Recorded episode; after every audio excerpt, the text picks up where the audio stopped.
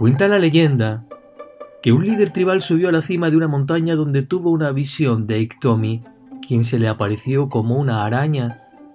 Iktomi le contó al anciano sobre el ciclo de la vida humana y cómo las personas pueden tomar decisiones que afecten a su vida y al mundo que les rodea.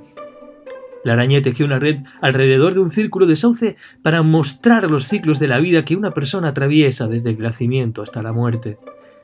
Al final de la visión, Iktomi le dio al anciano el aro y le explicó cómo se puede usar para atrapar y mantener los malos sueños, evitando que atormenten a la persona. Permitió que los buenos sueños escaparan por el agujero en el centro para que pudieran ser enviados a influir en la vida de sus propietarios. Imagina